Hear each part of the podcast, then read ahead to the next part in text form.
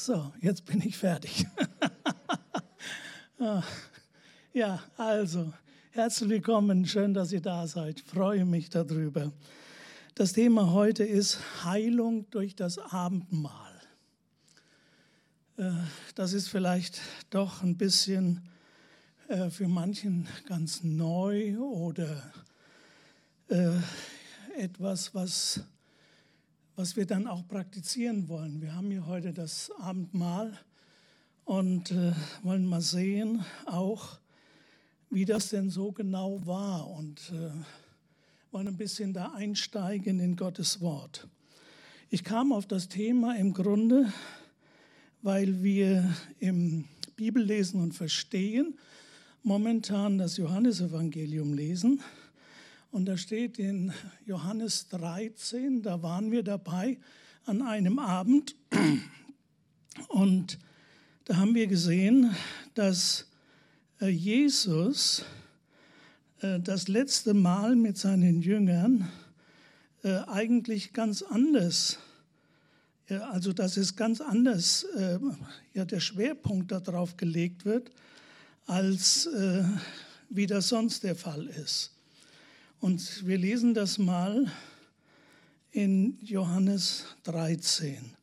Das hat mich also doch sehr berührt und ich will euch das auch jetzt so weitergeben und der Herr möge seinen Segen dazu geben, dass in unseres Herzen fällt, das Wort Gottes. Da steht in Johannes 13, die Verse 1 bis 5. Das Passafest stand kurz bevor.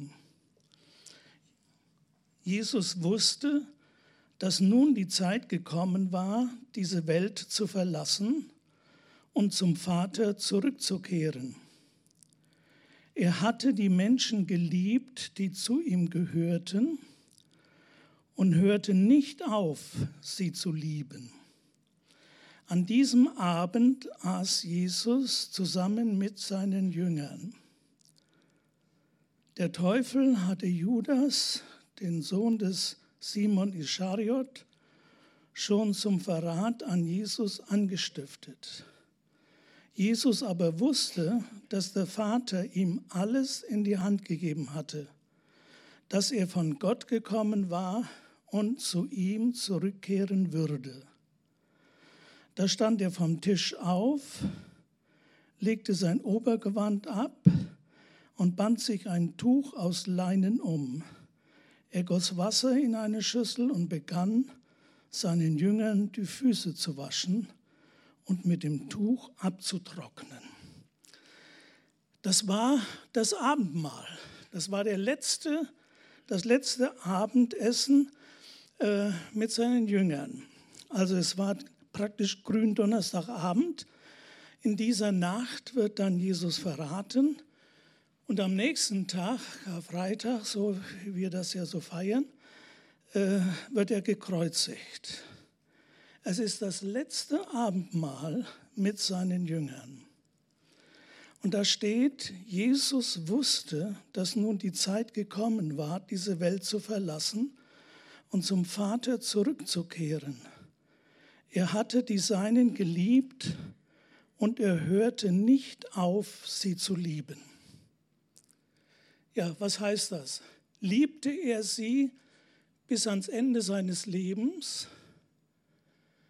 Nein, er liebte sie immer und alle Zeit und auch heute liebt er die Seinen, die zu ihm gehören, also die ähm, ja, sich zu ihm halten. Und eben die Betonung hier in der, liegt nicht auf dem neuen Bund, den Jesus einsetzt. In den anderen Evangelien lesen wir das, in Matthäus, Markus und Lukas. Und vielleicht hat Johannes diese Evangelien gekannt und deswegen hat er das gar nicht mehr erwähnt, denn das war allgemein bekannt dass Jesus sagt, eben durch sein Blut ist ein neuer Bund und man soll das tun zu seinem Gedächtnis. Und das ist ja eigentlich das, was wir so kennen und nachher auch lesen. Aber der Herr Jesus hier, hier wird vom Herrn Jesus gesagt, dass er die Seinen liebte. Und er liebte sie bis ans Ende. Was heißt denn das? Er liebte sie bis ans Ende im ganz besonderen Maße. Seine Liebe konnte nicht ausgelöscht werden. Äh, seine Bedeutsam, die Bedeutsamkeit seiner Liebe besteht nicht darin, dass er sie bis zum Ende seines Lebens liebte, sondern in dem besonderen Maß seiner Liebe. Ja, und zwar, äh, er saß ja am Tisch mit Judas Ischariot. Ich habe noch mal in den anderen Evangelien gelesen. Wann ging Judas Ischariot? Der hat ja nachher die Schar der Jünger verlassen und er ging hinaus. Steht auch hier im Johannesevangelium. Aber das war nachdem Jesus das Abendmahl eingesetzt hat. Da ging er weg. Also selbst der Judas Ischariot war beim Mahl des Herrn dabei.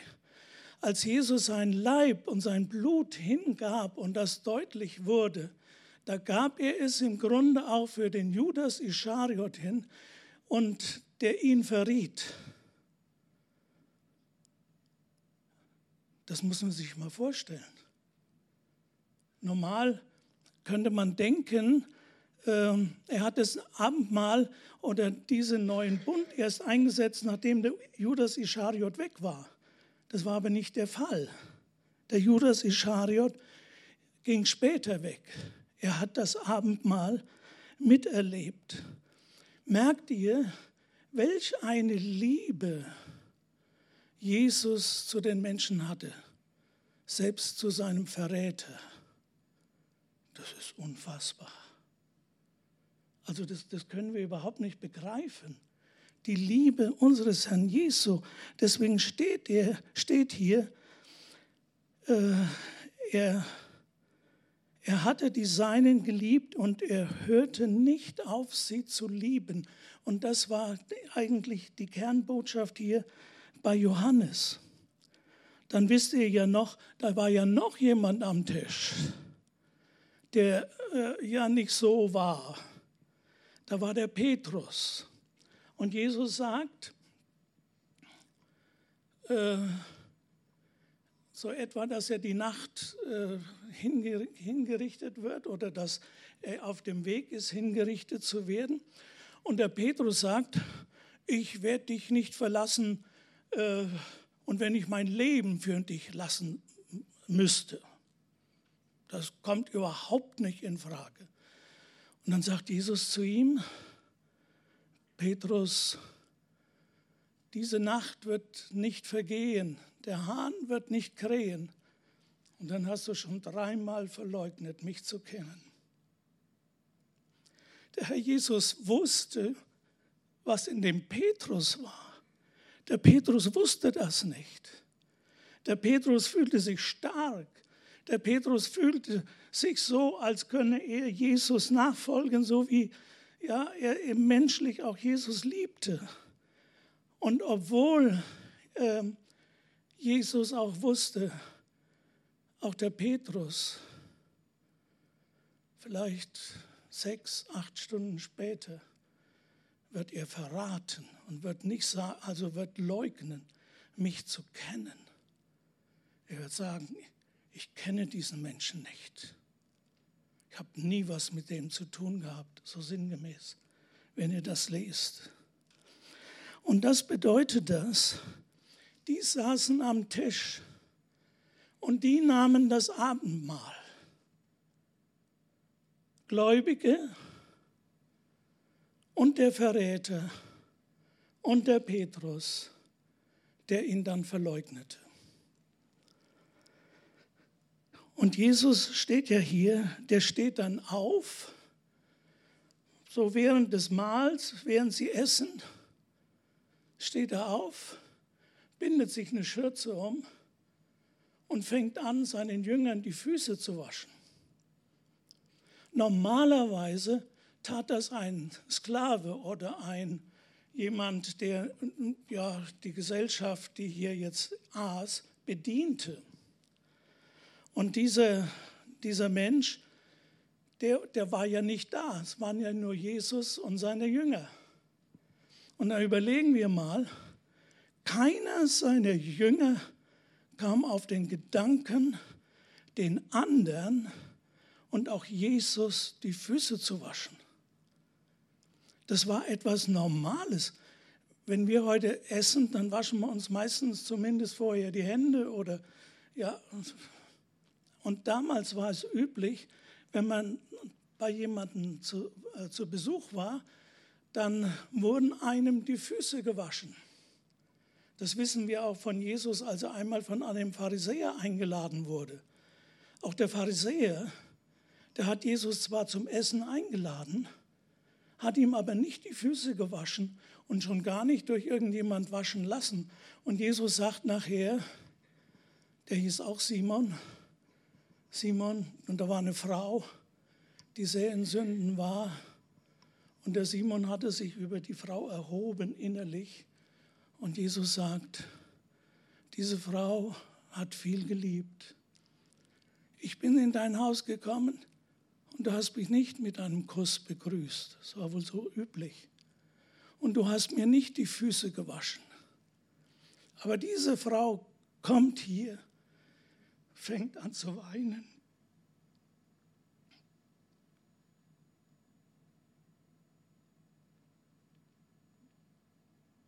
Die Tränen fallen auf die Füße Jesu.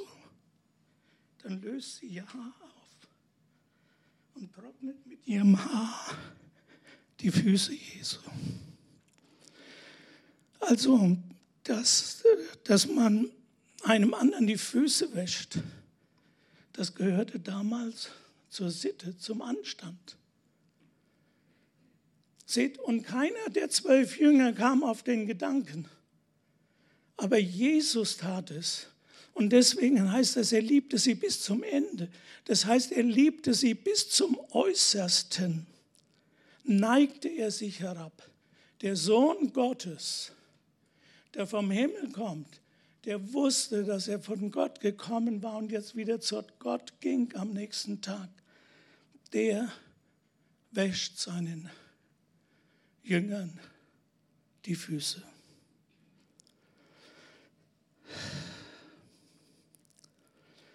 Vielleicht ein Gedanke auch hierbei. Wir haben vielleicht auch so die Vorstellung, jetzt nochmal, dass hier der Judas beim Abendmahl dabei war und der Petrus, der ihn nachher verleugnete, noch in der Nacht. Äh, manchmal denken ja Gläubige, ich kann nicht zum Abendmahl gehen.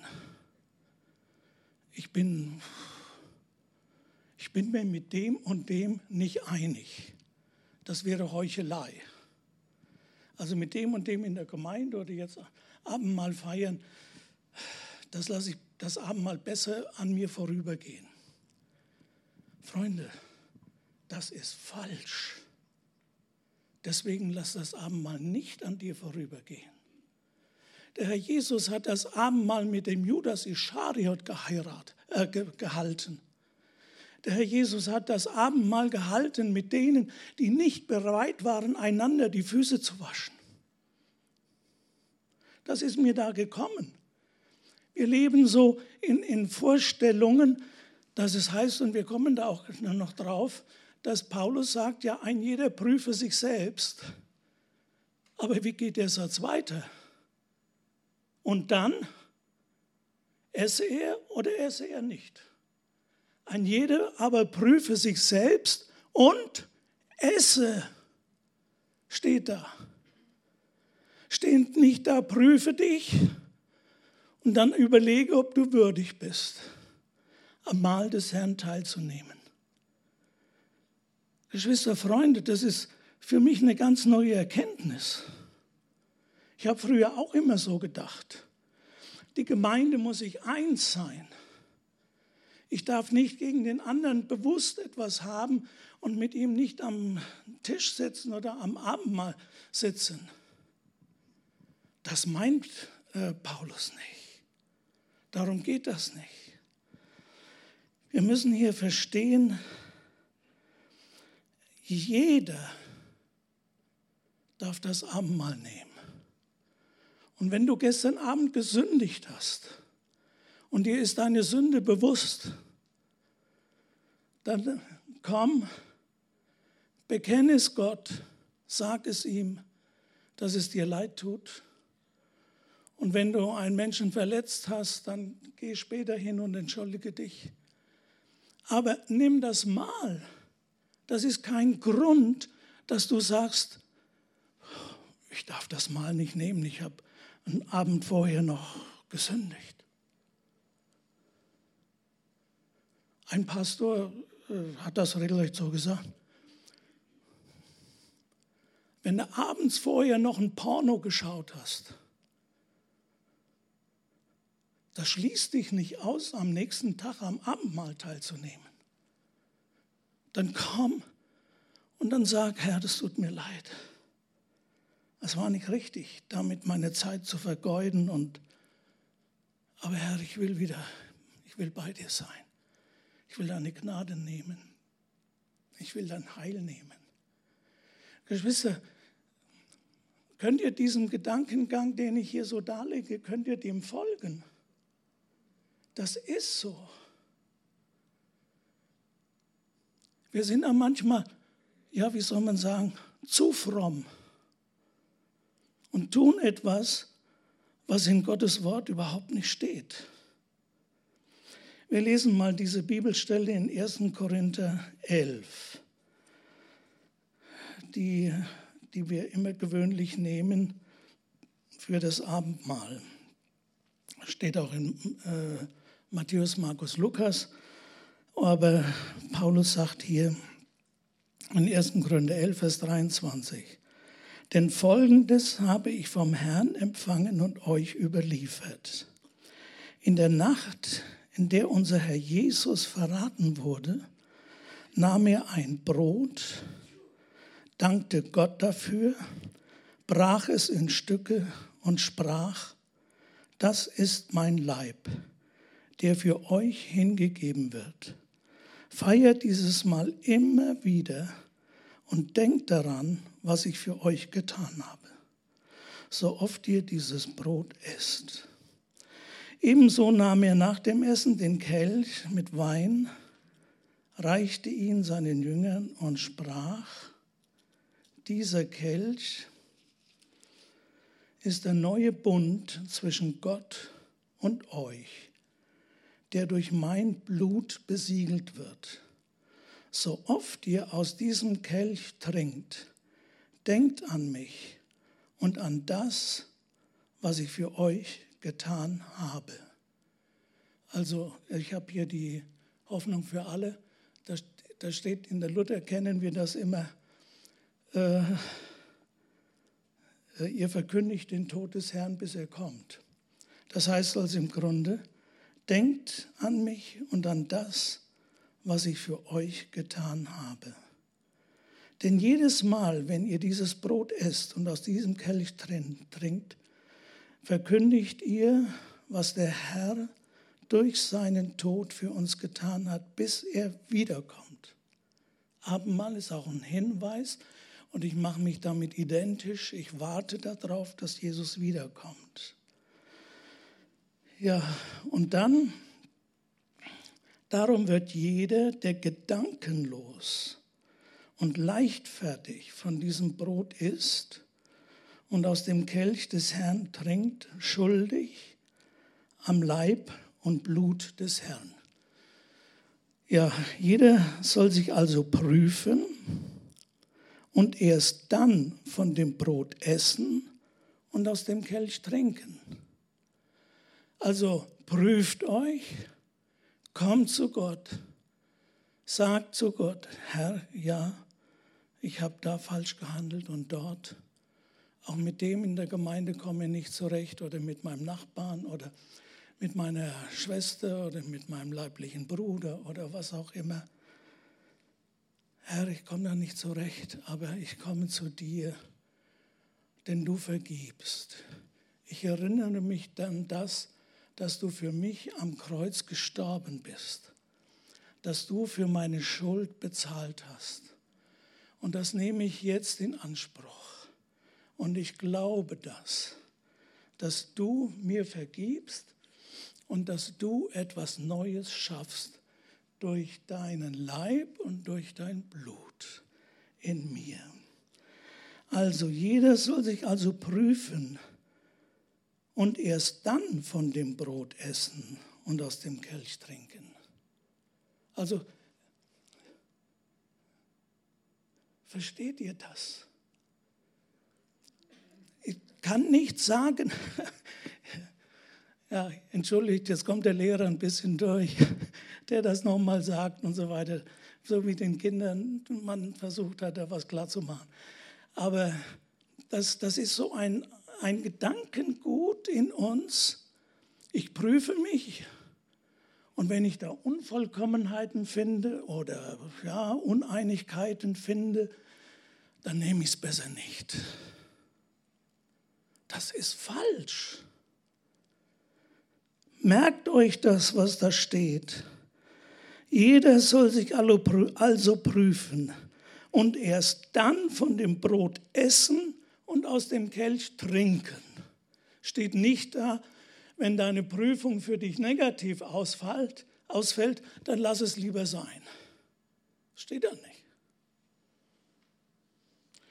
Und wenn ich es leichtfertig nehme, gedankenlos, ich denke, das ist so, naja, einmal im Monat haben wir Abendmahl, naja, das nehmen wir da, das gehört halt so dazu aber ich realisiere nicht, was Jesus für mich getan hat. Das sollten wir nicht tun. Das Abendmahl einfach so als frommen Ritus nehmen und sagen, naja, gehört halt so dazu. Nein, das ist eine, wirklich eine heilige Sache. Denn wer davon nimmt, ohne zu bedenken, dass es sich hier um den Leib von Christus handelt, der liefert sich selbst dem Gericht Gottes aus. Das heißt also, wer das einfach so nimmt, oh, gehört halt zum, zur Kirche dazu, dass man Abendmahl nimmt und jo, mache ich ja auch. Und das heißt es, deshalb sind so viele von euch schwach und krank und nicht wenige sind schon gestorben. Würden wir uns selbst prüfen, dann müsste Gott uns nicht auf diese Weise bestrafen. Bestraft uns aber der Herr, so will er uns erziehen, damit wir nicht zusammen mit der gottlosen Welt verurteilt werden. Nur war in der Gemeinde in Korinth ja noch ein ganz großer Missstand. Die haben Abendmahl und Liebesmahl zusammen gefeiert, wenn du das im Zusammenhang liest. Und dann kamen die zusammen und haben erstmal wohl Liebesmahl gehalten und da haben die von zu Hause ihr Essen mitgebracht, die Leute.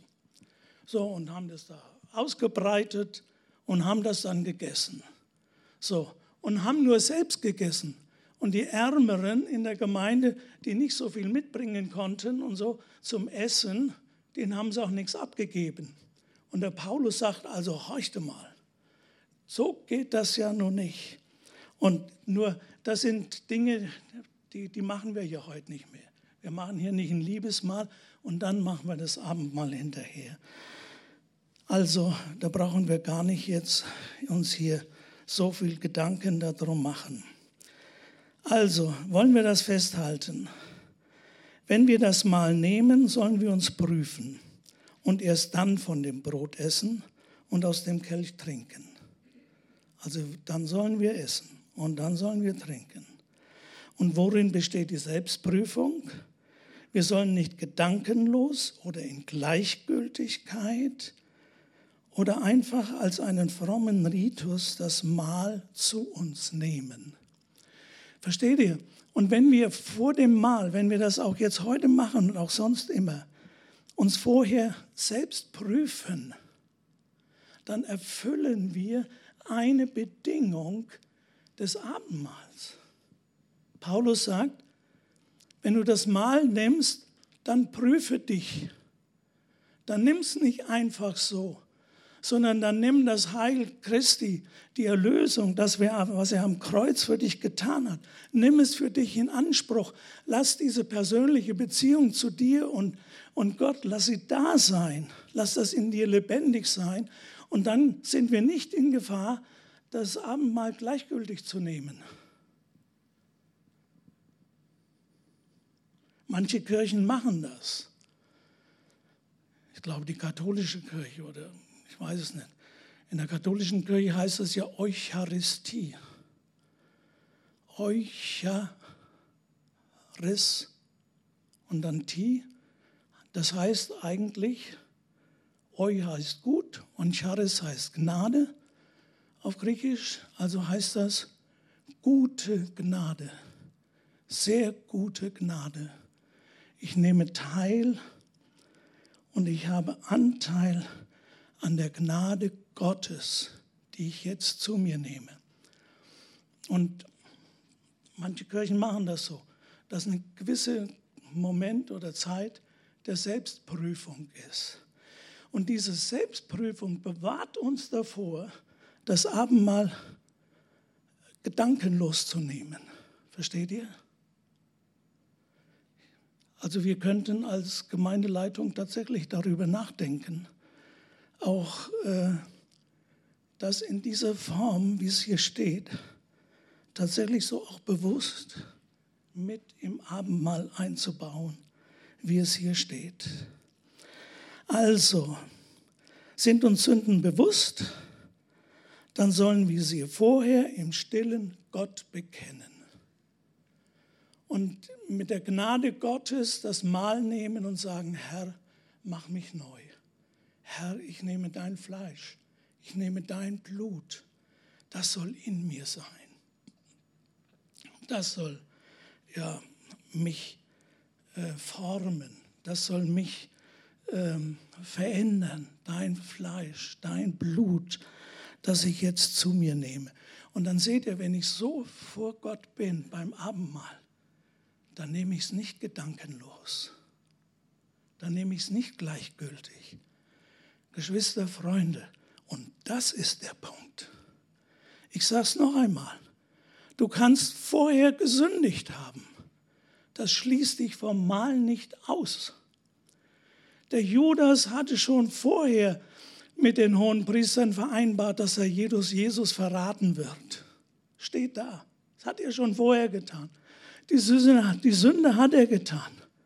Und er nahm am Mahl des Herrn teil und der Herr hat nicht gesagt, ah, jetzt warten wir erst einmal, bis mein Verräter hier uns verlassen hat. Das steht da nicht. Da sehen wir die Liebe unseres Herrn Jesu. Also das Mahl des Herrn soll uns zur Stärkung dienen, soll uns zum Heil dienen und wir wollen es einfach nicht gedankenlos nehmen. Schon im Alten Testament kommt das mal vor, dass da schon ein Hinweis auf das Abendmahl ist. Und zwar, ich lese das nur mal kurz vor, der Abraham, der, der hat seinen Neffen Lot gerettet. Da sind äh, feindliche Mächte nach Sodom und Gomorra gekommen und haben die ganze Habe und alles weggeschafft. Und auch den Lot mit seinem ganzen Haus und mit seinem ganzen Hausstand. Und der Abraham hat mit, ich glaube, 318 Mann, Hausgeborenen, äh, das heißt, seine Elitetruppe, der, der Abraham muss ja, das heißt, er war sehr reich der, der muss viele Leute gehabt haben. Also der war nicht so ein Einzelgänger da, sondern wenn der Abraham da gelagert hat irgendwie, dann haben da 500, 800 Menschen waren da um ihn drumherum und dann die Schafe und Rinder und Kamele und so weiter. So, und mit diesen äh, Hausgeborenen, mit seiner Elite, auf die er sich 100% verlassen konnte, da ist er den Feinden hinterhergejagt. Von Sodom bis nach Dan heißt es. Also das ganze Jordantal, wenn du da mit dem Bus fährst, das dauert etwa so zwei, zweieinhalb Stunden. Und da sind die zu Fuß. Und dann hat Abraham dieses Heer besiegt. Er hat seine Leute aufgeteilt in zwei Gruppen, hat sie in der Nacht überfallen, die sind geflohen und der Abraham hat alles wieder zurückgebracht. Dem König von Sodom und natürlich auch den Lot. Und als er da zurückkam, da, da lesen wir, als Abraham von seiner siegreichen Schlacht gegen Kedor Laomer und dessen Verbündete zurückkehrte, zog ihm der König von Sodom im Schavetal entgegen. Das Schavetal heißt jetzt Königstal. Also, da hat er dann Sieg, errungen und wer kommt zu ihm? Der König von Sodom. Hat er was Gutes gewollt? Das war ein total gottloser König. Der kommt dem Abraham entgegen. Es kommt aber noch einer ihm entgegen. Ebenso kam Melchisedek, der König von Salem. Das ist sehr wahrscheinlich Jerusalem. Das liegt nicht weit weg da vom Jordan. Also der König Ebenso kam Melchisedek, der König von Salem, dorthin und brachte Brot und Wein mit. Brot und Wein. Das nehmen wir im Abendmahl. Das wird hier schon erwähnt.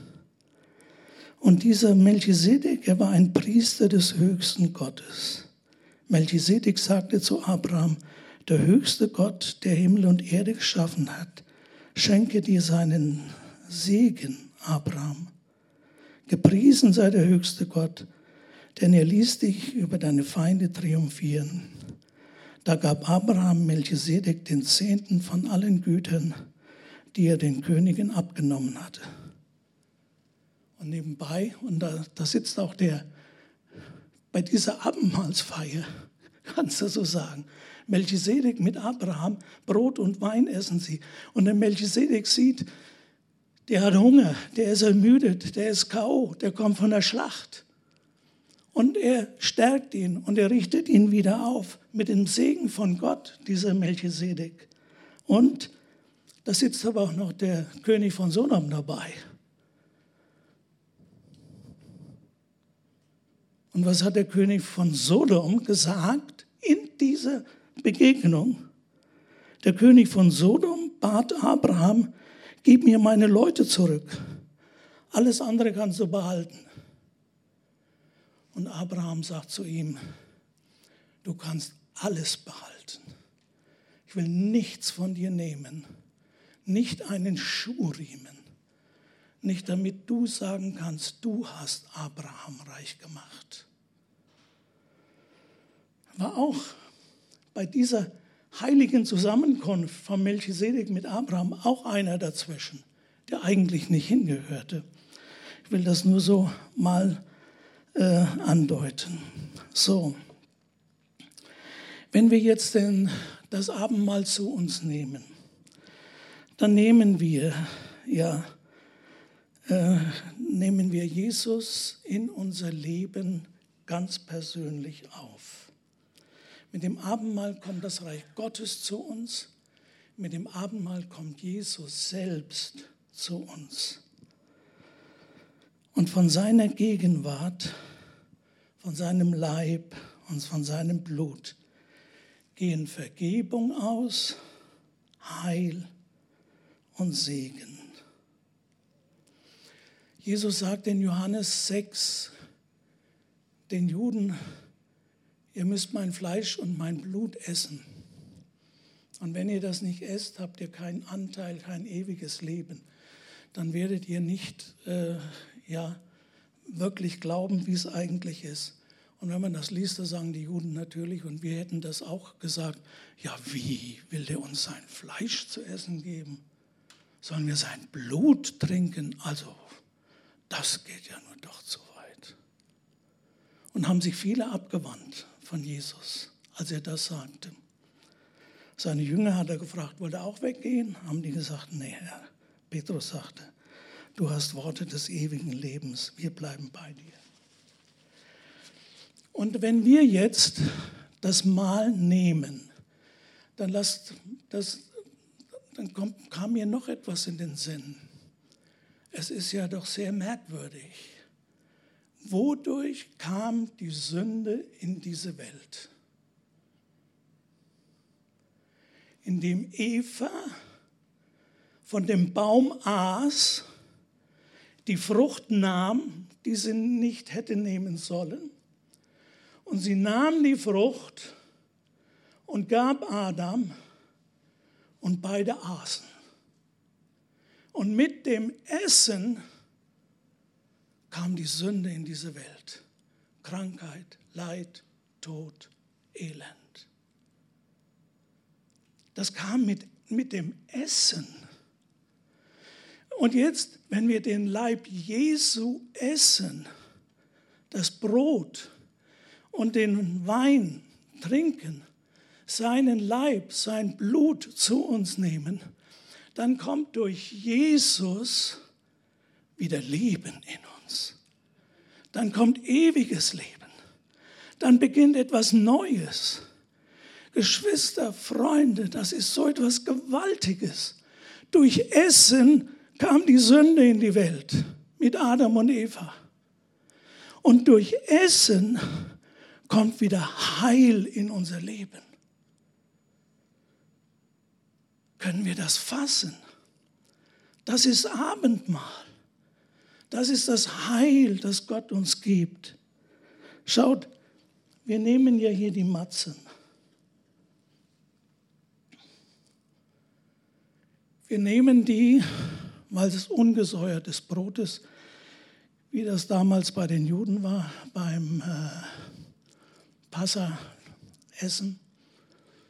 Und dieses, diese, diese Matzen, wenn ihr euch die anschaut, die haben lauter Löcher. Das heißt für uns auch symbolisch, Jesus war durchbohrt. Seine Hände, seine Füße, die hatten alle Löcher, die wurden durchbohrt. In seine Seite wurde gestochen. Und dann sehen wir, die sind braun, diese Matzen. Das war, die, die Matzen sind hier braun durch die Hitze, durch das Backen. Und der Herr Jesus ist durch die Hitze des Leides gegangen. Deswegen, das können wir auch an dem Brot hier sehen. Und es wird uns deutlich, was der Herr Jesus für uns getan hat. Ist einfach gewaltig. Und wenn wir den Wein nehmen, ja, das weiß jeder natürlich, das ist Traubensaft. Aber wie entsteht aus einer Traube Wein? Die Traube wird zerdrückt, die wird zerquetscht. Die Winzer früher, ich weiß nicht, ob sie es heute noch machen, wenn sie Weinleser haben, dann kommen die Trauben alle da hinten auf den Wagen in so einen Bottich rein und die Kinder oder die Erwachsenen, die laufen dann da drauf rum. Bitte? So war es mal. Und, und stapfen, und stapfen das, die, die Trauben so, dass der Saft raus, rausläuft und dass dann noch mehr da reingeht. Und nachher, wenn, beim Winzer, da wird das so richtig gepresst, bis da nichts mehr drin ist an Saft. Es wird alles rausgepresst. Man hat das Leben Jesu so richtig aus ihm herausgepeitscht. Man hat das Leben Jesu dort ans Kreuz gehängt, bis er dann starb. Das ist das Blut unseres Herrn Jesu das wir zu uns nehmen. Ja, deswegen, wir wollen das Mahl des Herrn heute auch in Zukunft nicht mehr gedankenlos nehmen, sondern uns bewusst machen, was hier der Herr für uns getan hat. Und wenn wir nachher jetzt das Mahl nehmen und jeder äh, an den Tischen nimmt dann so ein Stück davon, dann lasst uns, bei euch sind die ein bisschen kleiner, dann lasst das Stück Brot in eurer Hand, haltet es. Und wir warten dann, bis jeder etwas was davon hat, von dem Brot. Und dann wollen wir wieder etwas warten. Dann können wir selbst sagen, eben, wenn wir Schuld haben, wenn uns Schuld bewusst wird, Herr, vergib mir. Vergib mir Kraft deines Blutes, Kraft deines Leibes. Und Herr Jesus, du hast deinen Leib für mich gegeben. Und bete konkret um Heilung des Leibes, dass wir von Krankheit geheilt werden. Wenn du krank bist, dann nimm das, dass du sagst, Herr, das ist dein vollkommenes Leben. Das nehme ich jetzt in mich auf. Herr Jesus, heile mich. Lass mich durch deinen Leib gesund werden. Lass meine Organe gesund werden. Wenn ein Organ krank ist, wenn du Schmerzen hast, Herr, dass Schmerzen aufhören. Herr, und dass Ärzte, die mich behandeln, dass sie mir zum Segen sind. Das können wir alles nehmen und beten so im stillen für uns, während wir dann das Mahl nehmen. Und wenn wir den Wein nehmen, dann können wir so beten, dass wir sagen, wenn wir das kleine Becherchen in der Hand halten, können wir wieder um Vergebung unserer Sünden beten. Und dass wir fähig werden, dem anderen zu vergeben. Dass unsere Seele von Bitterkeit, Groll befreit wird. Kannst du beten und sagen, Herr, du weißt, ich kann den und den nicht ausstehen, wenn ich schon an den denke, du weißt das, Herr. Befreie mich von dem Groll. Vielleicht hat er dir viel Böses angetan. Aber nimm das Blut Jesu, dass das Blut Jesu durch deine Adern fließt. Das Blut, das anderen vergibt. Und das Blut, das auch dir vergibt und das dich fähig macht zu vergeben. Dass unsere Seele von Bitterkeit und Groll befreit wird, dass seelische Verletzungen heil werden, dass du nicht mehr daran denken musst, was dein Ex-Mann oder deine Ex-Frau dir mal angetan hat. Oder wer auch immer, oder dein Chef, dass du das vergeben kannst. Die seelischen Verletzungen, dass keine Wut, kein Zorn mehr hochkommt, dass du sagst, Herr Jesus, ich nehme dein Blut, dein Leben, damit meine Seele, mein Geist gesund wird. Vielleicht bist du auch weniger geliebt worden. Auch ein Problem, wenn mehrere Geschwister sind. Oh, der ist immer bevorzugt worden. Ja, die war ja das Lieblingskind. Und um mich, ich war nur so das fünfte Rad am Wagen. Vielleicht sagst du das immer noch. Und das ist schon 20, 30 Jahre, 40 Jahre her. Und es steckt in dir drin. Dann nimm das Blut Jesu, dass du frei wirst davon, von dem Neid von dem Nachtragen.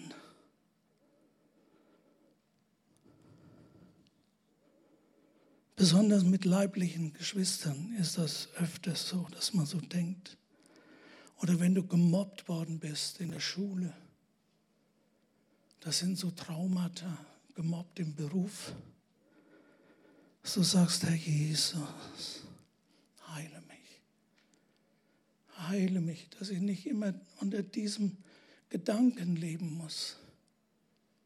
Bitte, Herr Jesus, heile mich. Heile mich von den tiefen Verletzungen.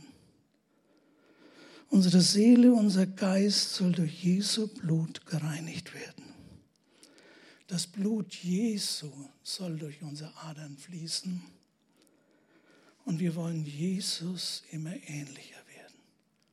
Und dazu kann uns das Mahl dienen. So wollen wir es jetzt praktizieren. Ja, wollen wir aufstehen?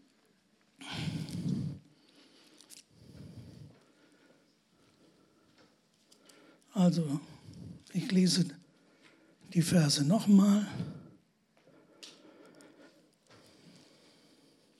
Was Paulus sagt. Ich habe vom Herrn empfangen, was ich euch weitergegeben habe oder was ich euch überliefert habe.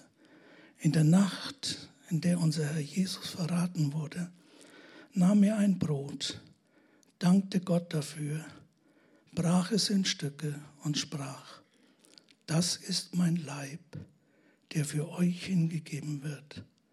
Feiert dieses Mal immer wieder und denkt daran, was ich für euch getan habe, so oft ihr dieses Brot esst. Also nehmt es für euch in Anspruch. Ebenso nahm er nach dem Essen den Kelch mit Wein, reichte ihn seinen Jüngern und sprach, dieser Kelch ist der neue Bund zwischen Gott und euch, der durch mein Blut besiegelt wird. So oft ihr aus diesem Kelch trinkt, denkt an mich und an das, was ich für euch getan habe und was der Herr auch heute für dich tun kann. Wollen wir das so machen? Ja, möchte dann beten,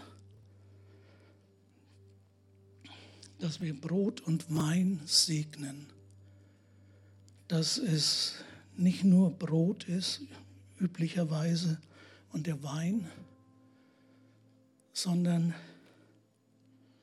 Herr Jesus, wir segnen dieses Brot dass wir es nehmen als deinen Leib. Und Herr Jesus, wir segnen diesen Wein, dass wir ihn nehmen als dein Blut. Wir danken dir, dass du das für uns gegeben hast. Amen.